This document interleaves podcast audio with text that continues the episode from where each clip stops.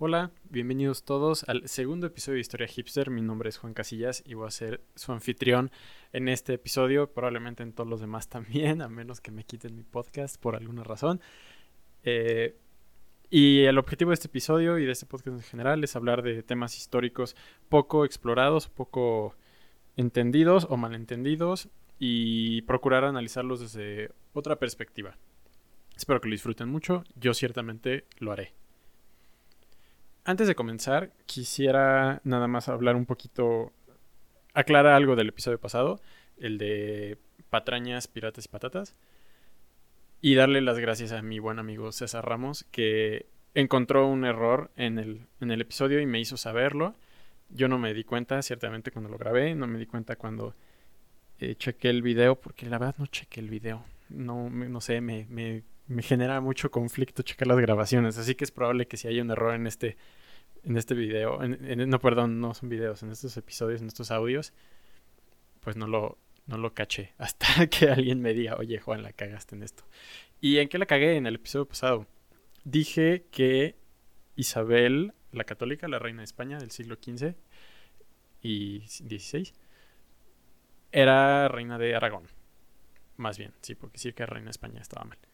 Eh, que dije que ella era reina de Aragón y que Fernando era de rey de Castilla.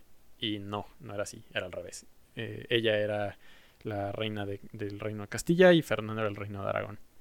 Y ya después esos dos reinos formaron España y shalala, shalala, no nos interesa eso. Pero bueno, ese fue el, el, error del episodio pasado. Muchas gracias, César.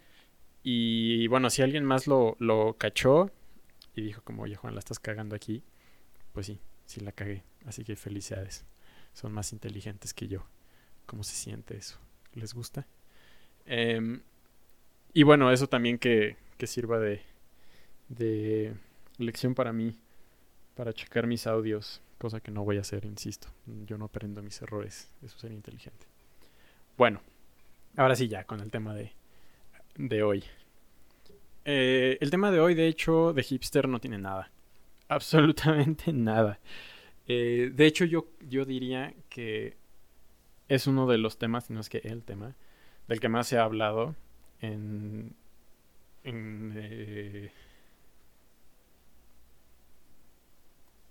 en los últimos años, ciertamente en los últimos 80 años, ha sido el.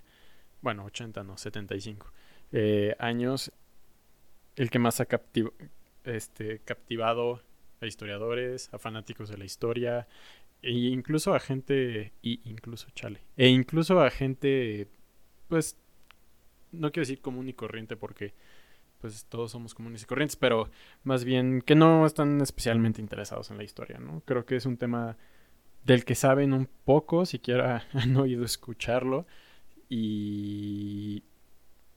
Y bueno, ¿qué tema es este, no? Evidentemente, muchos de ustedes ya estarán pensando, ah, seguro es la Segunda Guerra Mundial. Pues sí, sí es la Segunda Guerra Mundial. Y sí vamos a hablar de la Segunda Guerra Mundial. Y sí es muy poco hipster de mi parte pasar del primer episodio eh, de algo más o menos oscuro del que no se sabía tanto, como era el caso de lo que hablamos del tema de la imagen, a la Segunda Guerra Mundial, ¿no? Es como una, una decisión un tanto extraña, como, ¿qué pedo? ¿Por qué, ¿Por qué quieres hablar de la Segunda Guerra Mundial? Como que está muy bien estudiada, muy muy bien aprendida, e, e, especialmente muy bien estudiada, ¿no? Muy bien enseñada. Y pues bueno, como que no hay mucha mucho de dónde verle, ¿no? Como que pasó y, pasó relativamente poco, entonces tenemos muy buenos registros y tenemos muy buenos eh, muy buenos documentos y muy buenas fuentes, tanto de, de primera de primera mano como de segunda mano y, y pues bueno, ¿qué se puede decir de la Segunda Guerra Mundial? But, bueno, pues ya verán, agárrense porque se puede decir mucho de la Segunda Guerra Mundial.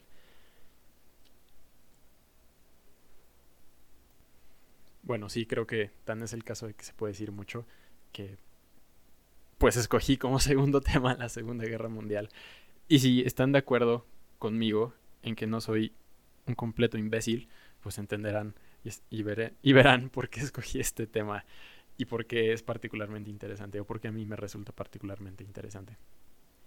Como bien acabo de decir hace unos pocos minutos, segundos, efectivamente la Segunda Guerra Mundial está bastante bien registrada porque fue un evento relativamente reciente, ¿no? Terminó hace 75 años exactamente. De hecho, me tardé tanto en sacar el episodio por dos razones principales. La primera porque soy un huevón de mierda y la segunda porque quería sacarlo justo en una fecha conmemorativa de, la Segunda Guerra Mundial. Originalmente este episodio estaba pensado para salir el 6 de agosto, que es el, el aniversario no sé si aniversario sea un, buen término porque, bueno, lleva asocio aniversarios con cosas padres, ¿no? Así como aniversario de bodas, aniversario de, nacimiento, ¿no? cumpleaños. Pero bueno, en fin, el aniversario, a falta de un mejor término, de la, del primer bombardeo atómico sobre Hiroshima. Fue el 6 de agosto del 45. Luego dije, bueno, no lo tuve listo, por supuesto, el 6 de agosto. Dije, como, bueno, ¿sabes qué? Pues lo puedo, tengo otros tres días, ¿no? Hasta que sea Nagasaki y lo puedo, lo puedo volver a, sacar en el 9 de agosto, por supuesto que no lo tuve listo tampoco. Y, y bueno, eso me dio mucho tiempo hasta el fin de la Segunda Guerra Mundial, que fue el 2 de septiembre del 45, cuando el imperio de Japón se rindió incondicionalmente en el USS Missouri. Ahí firmaron los papeles de, rendición y, bueno, terminó formalmente la Segunda Guerra Mundial. Entonces, bueno, todo este pequeño preámbulo nada más para decir que fue un evento relativamente reciente, en especial cuando consideras eh, la gran línea del tiempo de la historia humana, 75 años, no, no es nada, realmente es una vida larga, bueno, una vida promedio en muchos países. Eh, actualmente, ¿no? el promedio de vida anda por ahí, 75 años en países especialmente desarrollados. Entonces, hay gente todavía viva que, que peleó en la primera guerra, en la primera, no, en la primera no, ya están todos muertos, en la segunda guerra mundial. Por supuesto, es gente muy vieja hoy en día y tuvo que haber sido gente que vio combate muy joven, probablemente en los últimos años de la guerra. Entonces, ¿qué, qué, qué tanta controversia o qué tanto debate puede haber eh, respecto a la Segunda Guerra Mundial, si es algo tan nuevo y algo que se tiene tan bien registrado. Bueno, no es tanto en sí que la Segunda Guerra Mundial eh, esté mal, mal estudiada o mal enseñada. No es tanto un problema con el evento en sí, sino cómo ese evento ha sobrevivido estos 75 años y cómo ese evento se ha ido modificando, en mi opinión, para mal, en esos 75 años. Y con cada década es, peor. De hecho, con cada año que pasa, la imagen de la Segunda Guerra Mundial es ciertamente peor. Y perdón, no, no es la imagen, en mal término, porque si no mezclamos cosas eh, con conceptos como con los del el episodio pasado, pasado no, es, no es la imagen de la Segunda Guerra Mundial, es el concepto de la Segunda Guerra Mundial. O sea, literalmente el evento, cómo sigue afectando hoy en día y cómo lo recordamos hoy en día y cómo lo hemos recordado a lo largo de estos 75 años. Eso es lo que ha ido cambiando y eso es lo que, en mi opinión, se ha perdido y se tiene que recuperar. Y bueno, para sentar un poco las bases de mi punto, eh, quisiera que piensen en lo que saben de la Primera Guerra Mundial, a diferencia de la Segunda, que es un evento, curiosamente, que es más viejo, también está bastante bien estudiado, eh, como es relativamente nuevo, insisto, dentro de la escala de la historia, de la gran historia de la humanidad, sigue siendo un evento relativamente nuevo, tiene poco más de 100 años, pero como la recordamos, ha sido bastante fiel al cómo se vivió en ese entonces. Y, e insisto, el, concepto de la Primera Guerra Mundial ha sido uno muy homogéneo y muy, em, muy constante a lo largo de los años. No ha, no ha variado mucho, un poquito. Vio ahí un, un pequeño cambio después de la. antes de la Segunda Guerra Mundial. Pero como que se recuperó.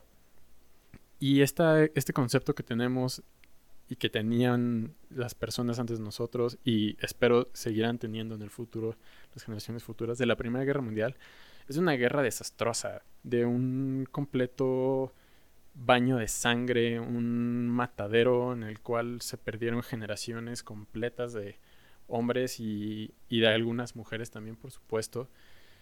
en un matadero sin sentido, realmente. No, no se ve como una guerra, ¿cómo decirlo?, necesaria. No es que yo crea que las guerras son necesarias. Pero de cierta forma, las, las bases sobre las cuales se sienta la Primera Guerra Mundial para haber sucedido no son sólidas, pues nadie, bueno, nadie realmente cree que, que valió la pena esa guerra, ¿no? Como que se ve como un absoluto desperdicio de recursos, de vida, de, de esfuerzo, de energía. Y eso, y esa imagen de la Primera Guerra Mundial se ha mantenido bastante bien a lo largo de los años. Eh, y tan era una imagen, tan era así la, la, el concepto, chingamadre, ¿no? Que dejar de decir imagen. El concepto tan era así en la primera década, década de cuando sucedió que esta, este miedo a, una guerra igual, a un evento igual, fue en buena razón una causa que desembocó en la Segunda Guerra Mundial, ¿no? Y el, el, tratar de evitar esto irónicamente hizo algo que por mucho superó la Primera Guerra Mundial de manera en escalas astronómicas, ¿no? No tiene nada que ver la Primera Guerra Mundial con la Segunda Guerra Mundial en, en ningún ámbito. Pero bueno, de esto hablaremos un poquito después. Y ahora quiero que piensen en qué se les viene a la mente cuando piensan en la Segunda Guerra Mundial. Probablemente lo primero que, que resalte en, sus cabezas, y es perfectamente natural, sean los nazis. Eh, los nazis, Hitler, el holocausto, quienes derrotaron a los nazis, ¿no? Es un debate muy controvertido y, e increíblemente pendejo, en mi opinión. Ya si, si veo que hay que queda suficiente tiempo para hablar de eso, me echaré un rant sobre por qué es una pendejada. Si no, ya siempre habrá otra oportunidad para rantear. Nunca, nunca pierdo oportunidades para rantear. Pero bueno, en fin. ¿Y, y, cuál es el concepto de la Segunda Guerra Mundial? ¿Real, ¿Se ve como la Primera Guerra Mundial? O sea, nosotros recordamos la Segunda Guerra Mundial como una guerra estúpida, como una guerra que no se tenía que pelear, como una guerra que, que se pudo haber evitado, como algo que nos lo pudimos haber ahorrado como humanidad, y más que nos lo pudimos, que si nos lo debimos de haber ahorrado como humanidad, pues como que no, ¿no? O sea, parece ser que hay como este acuerdo generalizado entre, bueno, en, en general en el mundo, de que los nazis tenían que ser parados porque tenían que ser parados, ¿no? O sea, no había, era casi una guerra moral, no, no solo, no solo una guerra como cualquier otra, ¿no? Como la primera guerra que quién sabe por qué chingados la pelearon, que además las razones por las que se pelean las dos guerras son en el fondo realmente las mismas, ¿no? Pero, bueno, insisto, entonces está como, tiene como hasta un tono moral, así de, no, es que los nazis teníamos que derrotarlos porque eran unos hijos de la chingada. Y sí lo eran, o sea, yo no, no, ojo, yo aquí no quiero parecer que estoy del lado de los nazis y decir que ellos eran unos santos y que tenían derecho a conquistar Europa y genocidiar a toda una raza de, de personas. No, a ver, por supuesto que no. Eso no es lo que estoy tratando de decir. Lo que estoy tratando de decir es que este discurso moral no existe para la Primera Guerra Mundial. No hay un discurso de eh, por lo menos en la posteridad. Por supuesto que cuando se peleaba en la propaganda sí existía, pero no permaneció, no fue algo que permaneció. Un discurso de hay que detener a los malditos alemanes que quieren conquistar toda Europa y quieren conquistar toda África y quieren conquistar el mundo. En cambio, en la Segunda Guerra Mundial sí, sí hay esto, sí hay un discurso muy marcado por parte de, los aliados, de los llamados aliados, los victores, victoriosos de, de la Segunda Guerra Mundial, en el que todos estaban de acuerdo que deberían detener a los nazis. A los nazis, a los japoneses y a los italianos, ¿no? Principalmente, aunque no eran los únicos partidarios del, del eje.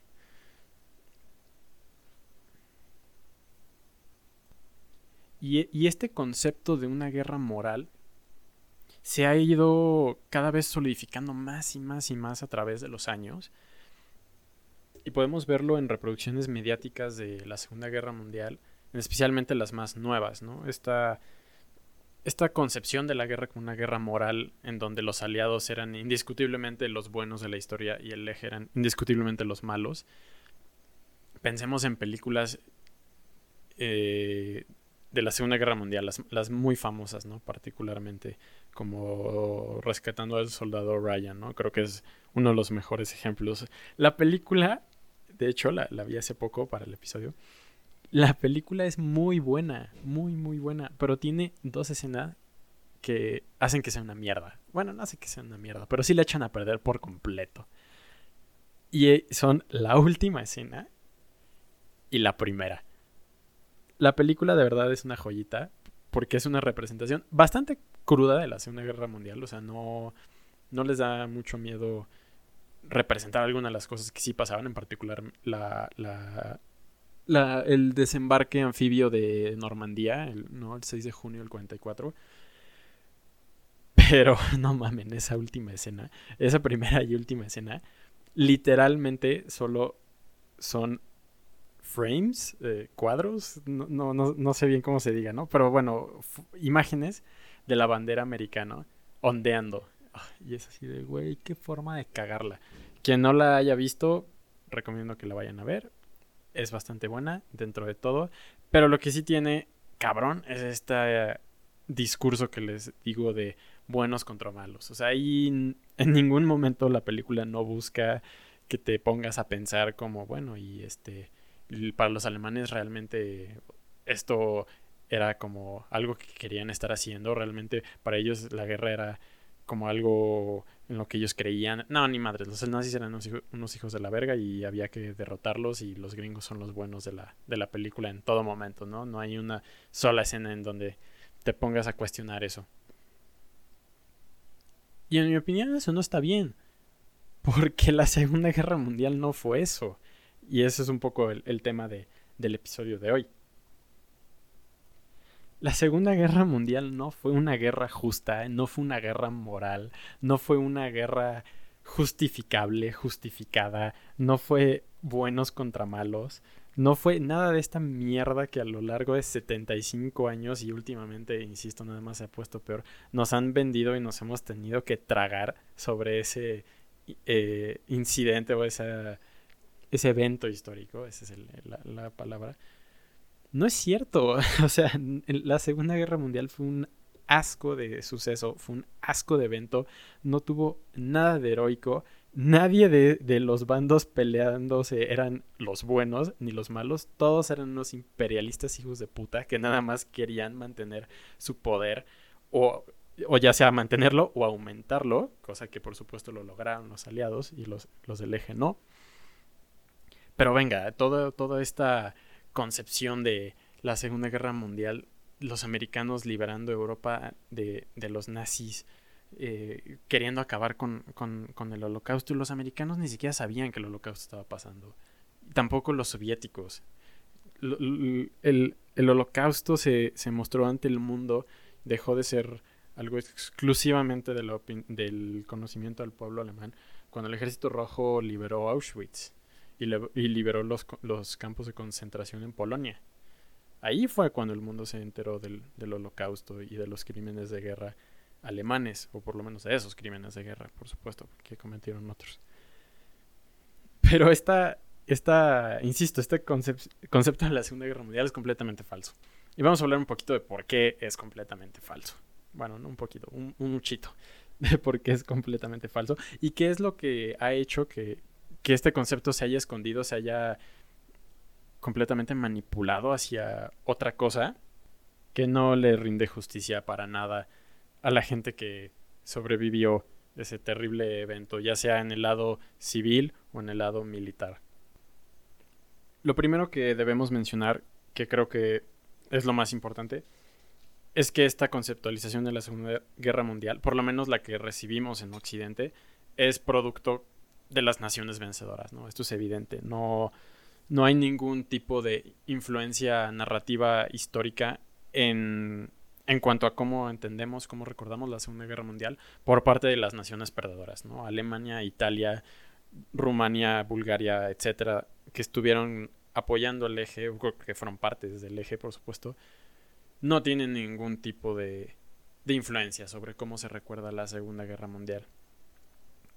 Y esto tiene obviamente consecuencias en cuanto a que estamos negándole la, la voz, en cierta forma, a millones de personas que fueron partes completamente opuestas de, la versión que nos, nos está llegando. O sea, cómo vivieron ellos la Segunda Guerra Mundial, cómo fue para ellos estar bajo los regímenes fascistas y que apoyaron a, los fascistas, ¿no?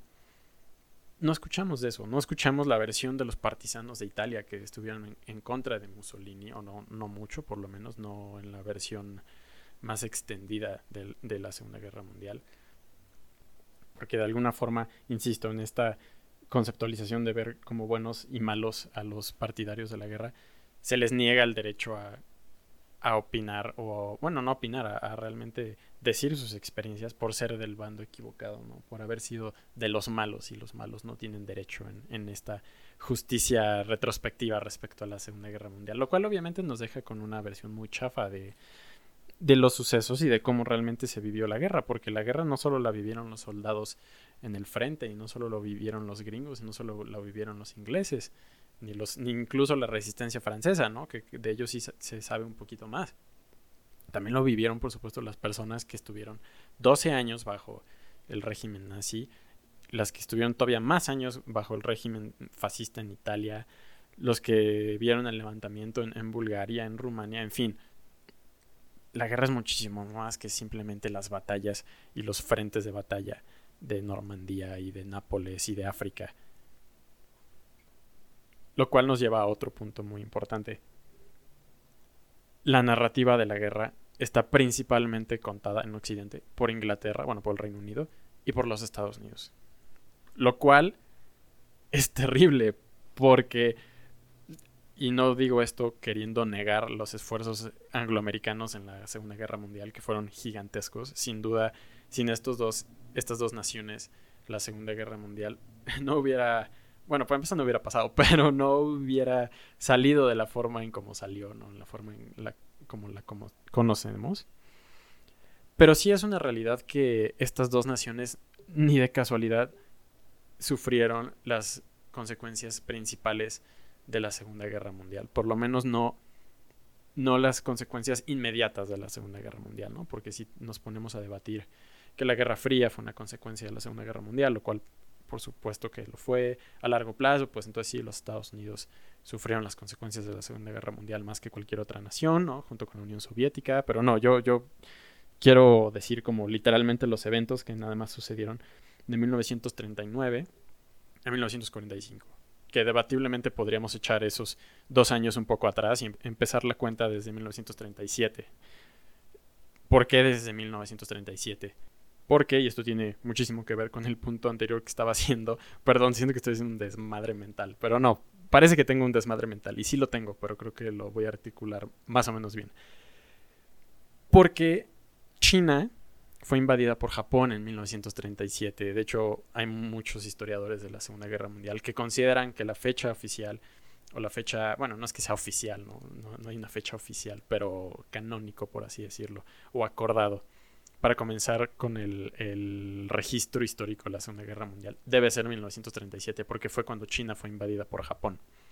la invasión japonesa de China no terminaría hasta el final de la Segunda Guerra Mundial. Bueno, un poquito antes, ¿no? Pero por lo menos en, una escala importante.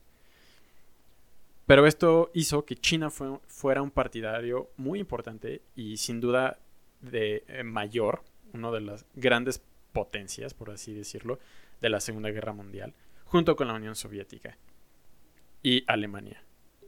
Estas tres naciones, por mucho, fueron las naciones que más eh, sintieron las consecuencias inmediatas de la Segunda Guerra Mundial. A esto me quería referir, a este punto quería llegar. O sea, toda la destrucción material, toda la pérdida de vidas, todos los movimientos masivos, migraciones, eh, eventos que que por supuesto mueven naciones y se quedan impresas en el, o que deberían quedarse impresas en el imaginario colectivo de la población, no la sufrieron el Reino Unido ni los Estados Unidos. Lo sufrieron estas tres naciones, la Unión Soviética, China y la Alemania nazi, en ese orden.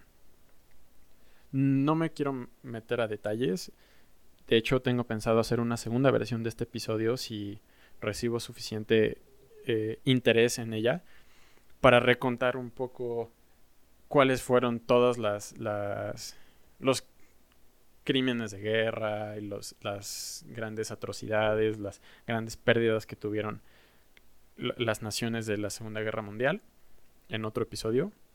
Pero bueno, solo para que se den una idea, voy a arrojar algunos números para que esto quede como bien entendido. Y bueno, antes de empezar con esto, les pido, les recomiendo, les imploro, les sugiero que vayan eh, a, buscar un sitio de internet que se llama The Fallen of World War II. Es un proyecto de un periodista americano que recopila visualmente las pérdidas humanas de la Segunda Guerra Mundial y las compara con otros eventos. Para empezar, los compara entre ellos, ¿no? entre naciones. Y creo que es un recurso increíblemente valioso porque nuestra mente realmente no está. Aunque sí es capaz, no, no evolucionó para tener en consideración estas gigantescas sumas de, de personas en este caso, ¿no? Pero en general estos gigantescos números, estos numerales, aunque los entendemos, si yo digo 20 millones, ustedes entienden perfectamente cuánto es 20 millones en un sentido abstracto, pero en un sentido mucho más concreto, ver cuánto es 20 millones contra cuánto es un millón, contra cuánto es medio millón, lo que eso realmente representa en términos humanos, en términos históricos, es algo que no puedo expresar y que muy difícilmente voy a poder lograr expresar en un podcast pedero de que durará este pedo unos 40 minutos, esperemos 40 minutos. Y este cuate logra hacerlo muy bien. Entonces se los recomiendo muchísimo. Vayan a verlo. Se los repito, es The Fallen of World War II.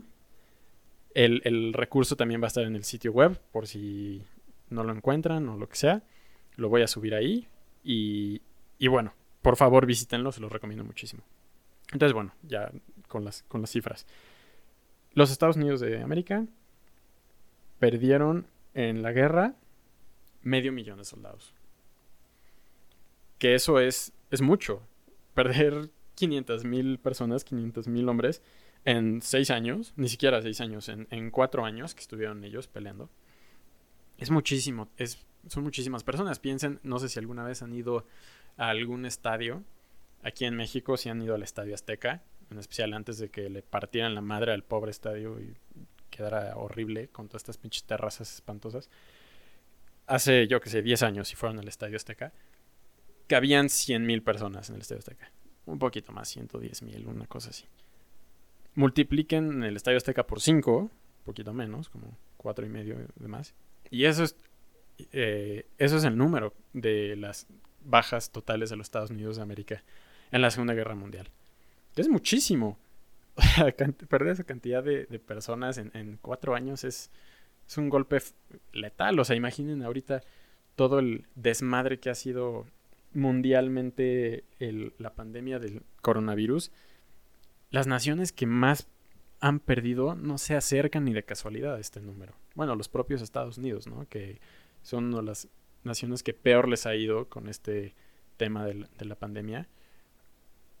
Hasta el día de hoy, que estoy grabando, es ¿qué día es hoy? 30 de agosto del 2020 los Estados Unidos han tenido 156 mil muertos de COVID. No mames, es un chingo. Pensé que eran menos, la verdad. Pero aún así, es una quinta parte, un poquito más, de una quinta parte de lo que perdieron en la Segunda Guerra Mundial. No mames, es un chingo. Yo pensé que eran menos, la verdad. No pensé. Bueno, no importa, en fin, también son un chingo de muertos, ¿no? No, no, no hay que pensar que son pocos muertos por el COVID. En fin. Pero bueno, medio millón no, es poco, es a lo que voy, ¿no? Y eso es lo que perdieron los americanos. Compárenlo con la Unión Soviética, que perdieron 20 millones de personas. Hay naciones que no llegan a una población de 20 hoy. Y esto fue hace 75 años. Consideremos que la población mundial se ha triplicado en los últimos 75 años. Hace 75 años perdieron 20 millones de personas. Es una locura. No había 20 millones de personas en México hace 75 años. Y eso fue lo que la Unión Soviética perdió. Hace 75 años en México éramos poco menos de 20 millones de personas. Y la Unión Soviética en cuatro años, así como si nada, 20 millones. Y aquí se cuentan muertes eh, militares y civiles. Con los Estados Unidos también estaba contando muertes civiles y militares. Lo que pasa es que prácticamente ningún civil se murió porque, insisto, los americanos no recibieron las consecuencias mayoritarias de la guerra, ¿no? Ellos fueron a Europa y a África y al Pacífico a pelear, no, la pelea no vino hacia ellos, a diferencia de la Unión Soviética y Alemania y China. China, por otro lado, se estima perdió alrededor de 12 millones de personas por el conflicto directamente, más otros 10 más o menos. Insisto, estos números son aproximaciones porque es muy difícil realmente decir como, ah, sí, un número exacto de personas murió en esta guerra, porque pues en muchos casos los cuerpos nunca se encontraban, eran enterrados en, fosas clandestinas gigantescas, en fosas comunes, eran quemados los cuerpos, etcétera, ¿no? Era, es un recuento complicado de hacer. Pero bueno, insisto, China se estima que perdieron más o menos 12 millones de personas por la invasión japonesa directamente, más otros 10 personas por hambrunas relacionadas con el conflicto, ¿no? Entonces esto es, esto es un gran...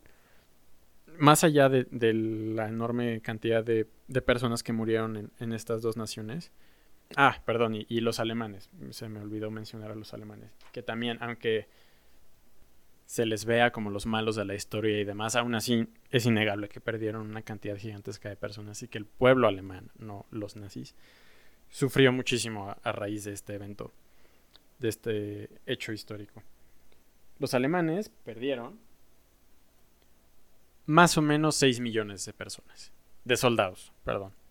Más, eh, los, insisto, los cálculos no son estimados, más otro millón de civiles en la posterior ocupación aliada y en el Blitz de, del Reino Unido a Alemania, ¿no? No en el Blitz tradicional que se conoce, ¿no? Que es el de, de Alemania al Reino Unido, sino el, de venganza, como, como, a veces se le ha dicho, ¿no? El, del Reino Unido y Estados Unidos, por supuesto, a Alemania. Y bueno, todas estas cifras y todos estos números para eh, apoyar el, punto de que las, principales naciones que moldean esta retórica de buenos y malos y especialmente no es que los, los soviéticos y los chinos no, no, usaran esta retórica, de hecho sí la usaron y la siguen usando, de buenos contra malos, pero más bien esta retórica de, de héroes salvadores, ¿no? De otras naciones. Esa sí es una retórica exclusivamente americana y británica. Claramente es mucho más fácil crearla y propagarla y hacer que la gente lo crea cuando en el imaginario de la Segunda Guerra Mundial no tenemos en mente estas cosas. Todas estas pérdidas gigantescas de personas, de recursos, de humanidad, de sueños, de arte, de tantas cosas que se perdieron en la Segunda Guerra Mundial, porque ellos no perdieron esas cosas o no fueron quienes realmente perdieron esas cosas. Claro que la Unión, perdón, que los Estados Unidos y que el, Reino Unido tuvieron bajas y claro que mandaron a sus generaciones jóvenes a pelear y muchos no regresaron, pero la mayoría sí regresó y la mayoría no murió de su población, no murió en campos de concentración y no fueron víctimas de genocidio y no fueron víctimas de crímenes de guerra, como todas estas naciones que acabo de nombrar sí lo fueron. Y eso por supuesto que afecta la concepción de la Segunda Guerra Mundial y cómo la recordamos. Porque si estas naciones no sufrieron esas cosas y estas naciones durante 75 años han sido las encargadas y las líderes en decir y en dirigir hacia dónde y cómo se recuerda la Segunda Guerra Mundial, estamos perdiendo muchísimo en el proceso. Estamos perdiendo todas estas millones de historias que fueron acortadas por un evento terrible. Un evento que no tiene nada de heroico, que no tiene nada de admirable, no tiene nada de justificable, no tiene nada que valga la pena voltear hacia atrás y decir, ah, sí, lo hicimos, la Segunda Guerra Mundial. Qué buena época. We did that, ¿no? Para nada. Y, y pues sí es algo que hemos hecho. El mirar hacia atrás, hacia la Segunda Guerra Mundial y decir como, ah, sí, incluso las personas que pelearon en esa, en esa guerra se les conoce como la generación dorada, ¿no? En esta separación eh, sociológica de dividir a generaciones en grupos, ¿no? Así como están los baby boomers, los, la generación X, la generación Z, los millennials, la, la generación que peleó en la Segunda Guerra Mundial fue la generación dorada. Y, y, esto no es por echarle caca a la gente que vivió y que peleó en la Segunda Guerra Mundial, por supuesto que no. Simplemente es, es un tratar de, de, de construir esta concepción que tenemos de la Segunda Guerra Mundial como algo al que queremos regresar, algo que valió la pena, algo que fue justo, algo en donde la humanidad sacó la casta, ¿no? Y, fue a defender la humanidad como concepto, ¿no? No como objeto. Porque, perdón, pero a mí no me parece que puedas creer en un concepto si no crees en el objeto que lo conforma. No puedes amar la humanidad y odiar a los humanos. Por lo cual me es completamente incomprensible que en el evento de los últimos 100 años, 150 años, 200 años, en donde más vidas humanas se han perdido, haya gente que, que lo recuerde o que pretenda recordarlo como algo heroico o algo justo o algo increíble, algo que sí valió la pena, para mí es simplemente incomprensible. Y bueno, todo esto realmente hoy en día qué es lo que podemos hacer y qué es lo que vale la pena hacer. Creo que a la hora en la que nos enfrentemos a algo que nos quiera decir algo sobre la Segunda Guerra Mundial, hay que ser más críticos simplemente. No estoy diciendo no vayan a ver la nueva película de yo que sé qué chingados, qué película nueva a alguien se le intente se le ocurre hacer, ¿no? No estoy diciendo que no vayan a ver la película porque seguro va a ser propaganda yankee o propaganda británica o propaganda rusa, ¿no? Sobre la Segunda Guerra Mundial. No, simplemente si ven estos elementos de los que les hablo, como de heroísmo, de destacar a la gente que estuvo ahí mostrarlos como héroes, como algo increíble, algo que valió la pena. Tal vez no creerle, ¿no? A esa parte de la película. Y procurar ver lo que sí rescate fielmente. Porque también por esto no quiero decir que todas las películas son una mierda, la Segunda Guerra Mundial y ninguna vale la pena verla. No, por supuesto, hay cosas, hay material muy bueno de la Segunda Guerra Mundial. De hecho, una de mis películas favoritas, de todas, no, no, no películas de guerra, películas así como de un género específico, no, así en general, es Dunkerque, la de Nolan, la de Christopher Nolan. Es una película, sin duda, de la Segunda Guerra Mundial, sin duda del frente occidental, ¿no? O sea, no, no refleja necesariamente cómo fue la guerra para todo mundo. Pero me parece una gran película. Y en parte me parece una gran película porque logra en muchos aspectos representar el terror que debió haber sido para todos esos cientos de soldados británicos y algunos franceses, estar en, entre la espada y la pared con el mar, por un lado, el canal de la Mancha, y con el otro una línea de tanques nazis que de haber querido hubieran aniquilado a todos, o por lo menos los hubieran capturado como prisioneros de guerra. Y no sé honestamente cuál de las dos, cuál de los dos escenarios en ese entonces hubiera sido peor.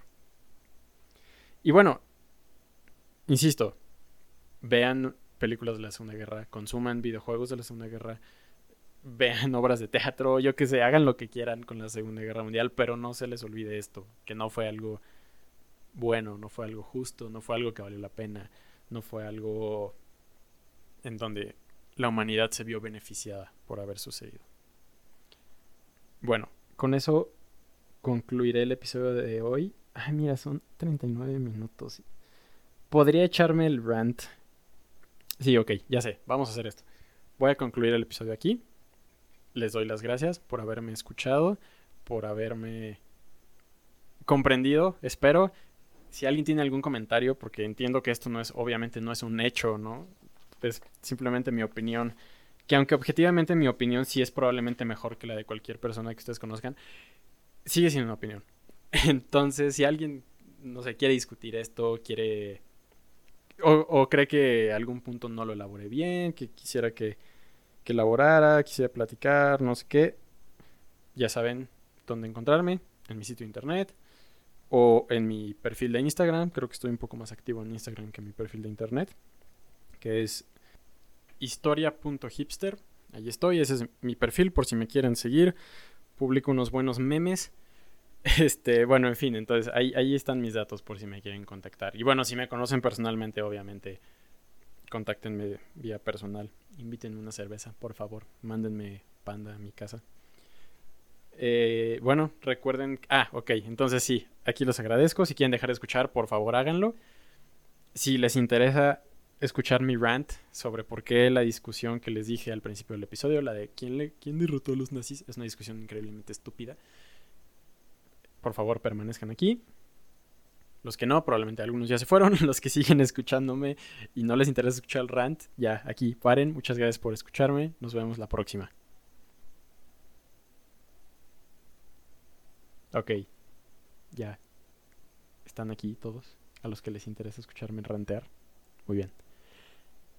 A ver, entonces, les dije en el principio del, episodio, el del episodio que hay una discusión y no sé por qué chingados revivió hace poquito esta discusión. Es una pendejada, pero bueno. La he visto en internet, la he visto en sitios de pseudo historiadores como yo, pseudo aficionados de la historia.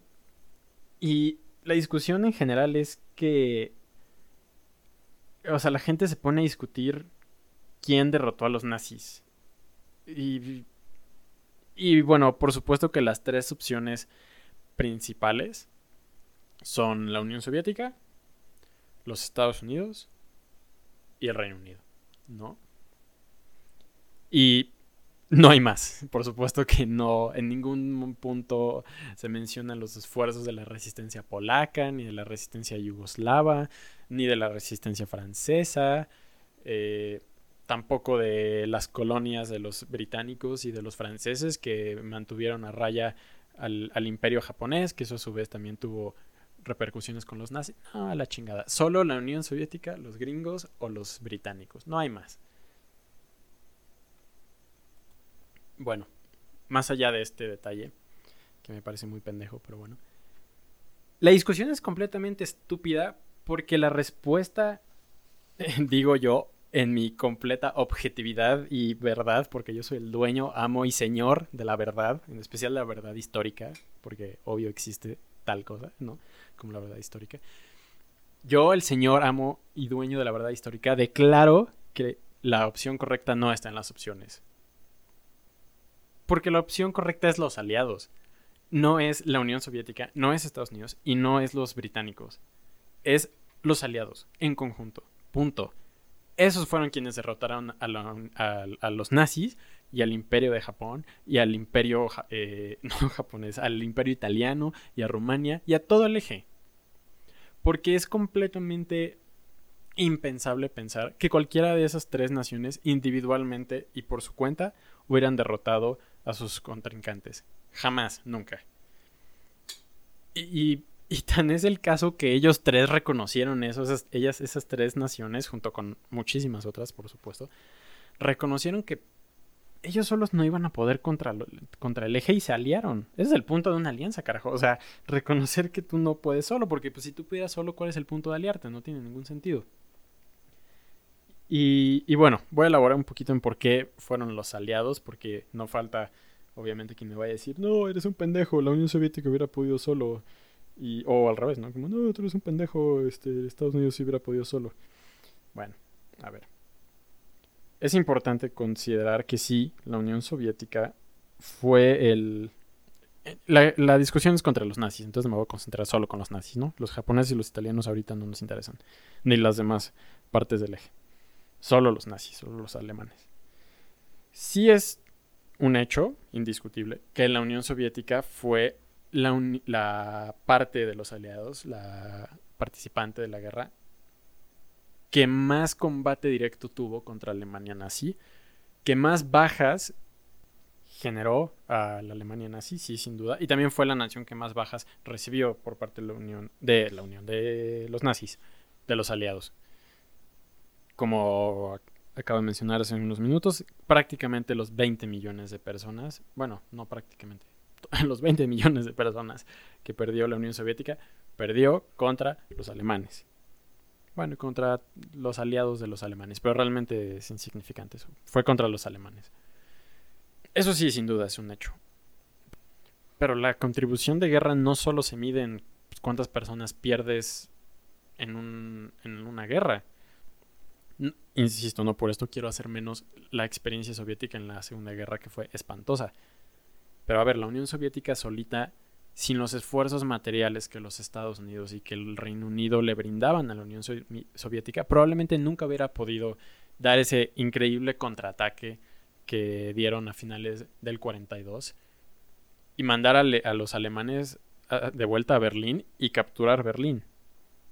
Probablemente no hubieran podido. Quién sabe, el, el reino de la probabilidad, del qué habrá sido y demás, no existe en la historia. Sin embargo, no, no por esto podemos descartar todo el esfuerzo material que los Estados Unidos y el Reino Unido le dieron a la Unión Soviética para que llevaran a cabo este, este levantamiento nacional que con urgencia necesitaban. Sin duda fue una guerra de supervivencia para la Unión Soviética. Que al final del día, por supuesto que lo llevaron hasta sus últimas consecuencias y ellos fueron quienes capturaron Berlín, no los, no los americanos ni, ni los británicos. Ahora, por otro lado, los británicos solos probablemente nunca, y bueno, y ellos lo sabían, ellos solos no iban a poder aguantar mucho más tiempo contra los nazis. Porque se nos olvida que a los británicos los estaba respaldando todo un imperio. No estoy hablando de los Estados Unidos, o sea, no digo de sus propios aliados. Todo el imperio británico estaba sosteniendo las islas británicas. Todos los recursos estaban llegando de afuera de las islas británicas. Todos los materiales de guerra. Todo lo, incluso el, el, manpower, el, la, la, ¿cómo se dice? La mano de obra, por así decirlo, no es exactamente mano de obra, pero quienes iban a pelear en los ejércitos, muchos eran de, de las colonias, muchos por supuesto que eran ingleses, bueno, ingleses, escoceses, galeses e irlandeses, británicos, pero muchos eran de las colonias. Los primeros en celebrar cuando los soviéticos entraron a la guerra fueron los británicos, porque sabían que los alemanes acaban de abrir una guerra de dos frentes, otra vez, como lo habían hecho la guerra pasada, y que esto sin duda iba a, eh, a quitarle presión a los británicos, porque los alemanes iban a estar más concentrados en la Unión Soviética. Y así fue. No, no estaban en lo correcto, idiotas no eran. Y bueno, por último, los Estados Unidos. Los Estados Unidos probablemente no hubieran podido tampoco combatir, ni les hubiera interesado combatir a los alemanes si no hubieran estado primero en guerra con sus aliados. Y si sus aliados no hubieran debilitado los, los frentes necesarios para que los americanos entraran. Los americanos, muy probablemente junto con los británicos, no hubieran podido entrar a, perdón, a Alemania, a Francia, donde desembocaron, ni hubieran podido empujar más allá de Italia si, la, si los alemanes no hubieran perdido el 80% de sus fuerzas en la Unión Soviética.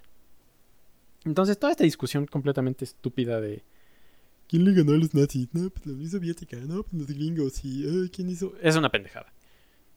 Ya dije por qué es una pendejada.